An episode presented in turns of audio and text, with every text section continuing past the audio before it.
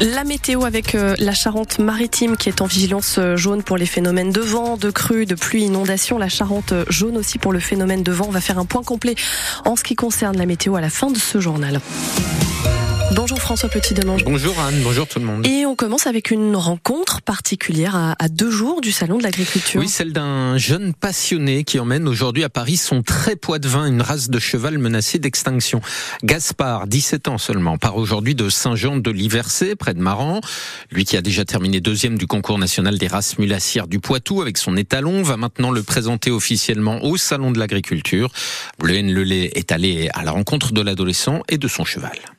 Héros, c'est un étalon de très poids de vin, de longs poils, couvre le bas de ses pattes. Gaspard Chevreau, 17 ans, présentera l'étalon au Salon de l'Agriculture à Paris. Une passion pour cette race qui lui a été transmise par son père dès son plus jeune âge. À ma naissance, euh, est né dans l'élevage de pouliches. Donc euh, mon père me les a offertes en essayant de créer une vocation. Et donc euh, ça a marché. Aujourd'hui, je suis à fond dedans dans les chevaux. Le très poids de vin est aujourd'hui utilisé avec le baudet du Poitou pour faire la mule poitevine, la plus grande mule du monde. La sauvegarde d'un patrimoine qui rend fier Gaspard Chevreau qui entame son troisième salon à seulement 17 ans. C'est de la fierté quand même. Et après, euh, aujourd'hui, on est une toute petite race. On n'a que 350 euh, chevaux dans le monde. C'est notre patrimoine, c'est notre histoire. Aujourd'hui, on a un des plus gros élevages avec mon papa. On a une quinzaine de juments. Une passion qu'ils partagent ensemble depuis le début. Gaspard Chevreau se souvient de ses premiers salons avec les juments que son père lui avait offerts. Ma première année, bon, j'étais tout petit. C'était ma jument que mon père euh, m'a offerte à ma naissance. Et après, j'y suis retourné avec euh, Griotte.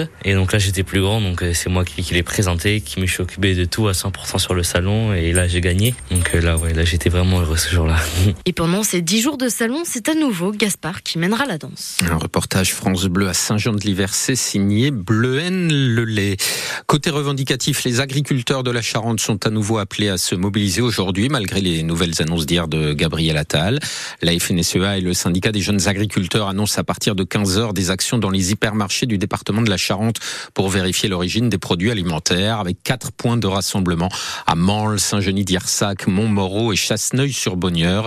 Un barbecue doit conclure cette journée de mobilisation à Angoulême à partir de 18h30 au Halles.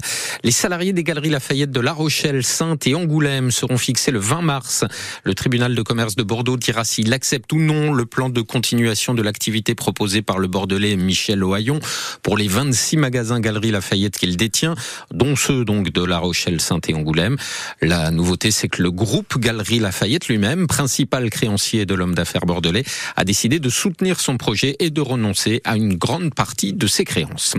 Il disait à un ami vouloir faire un carnage en ville. Un homme a été arrêté dans un hôtel du centre-ville de La Rochelle lundi soir. Des armes ont été retrouvées dans sa voiture, des munitions dans sa chambre. Cet homme était alcoolisé, déprimé après sa séparation, seul et sans domicile le jour de ses 40 ans.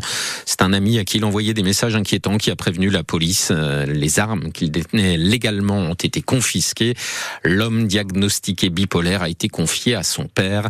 Récit à retrouver sur francebleu.fr et sur notre application ici. Il y a des perturbations dans la circulation des trains aujourd'hui à cause des vents violents. La SNCF annonce des retards et même des suppressions de trains et pas de quart de substitution par la route. Le TER La Rochelle-Poitiers de midi 26 par exemple est d'ores et déjà annulé. Des retards sont annoncés pour un TGV Paris-La Rochelle qui aurait dû arriver à midi 24 ou encore pour les liaisons intercités entre euh, Nantes, La Rochelle et Bordeaux. Le coup de vent perturbe aussi les liaisons maritimes entre l'île d'Aix et Foura. Les trois prochains allers-retours de la journée sont annulés. Les deux derniers restent incertains. Les départs de 18h15 et 18h45.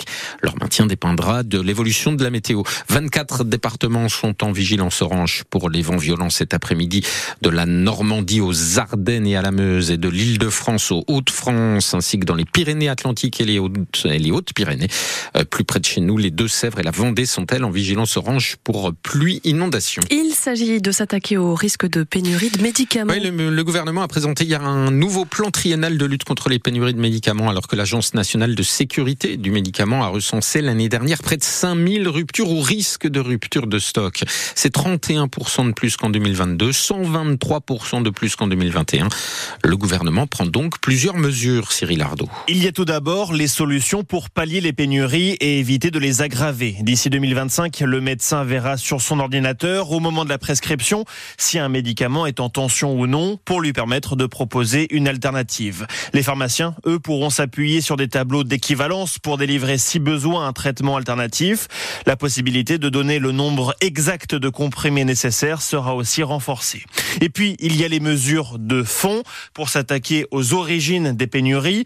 Le gouvernement veut s'appuyer sur des données précises pour détecter des signes avant-coureurs de rupture de stock et ainsi anticiper, agir très en amont. La liste des 450 médicaments essentiels constitués l'an dernier, elle sera désormais actualisée chaque année. Certains traitements les plus stratégiques feront l'objet d'un plan de relocalisation de leur production. Et des appels à libérer les stocks ont aussi été lancés en direction des industriels et les grossistes et pharmaciens sont invités de leur côté à ne pas surstocker.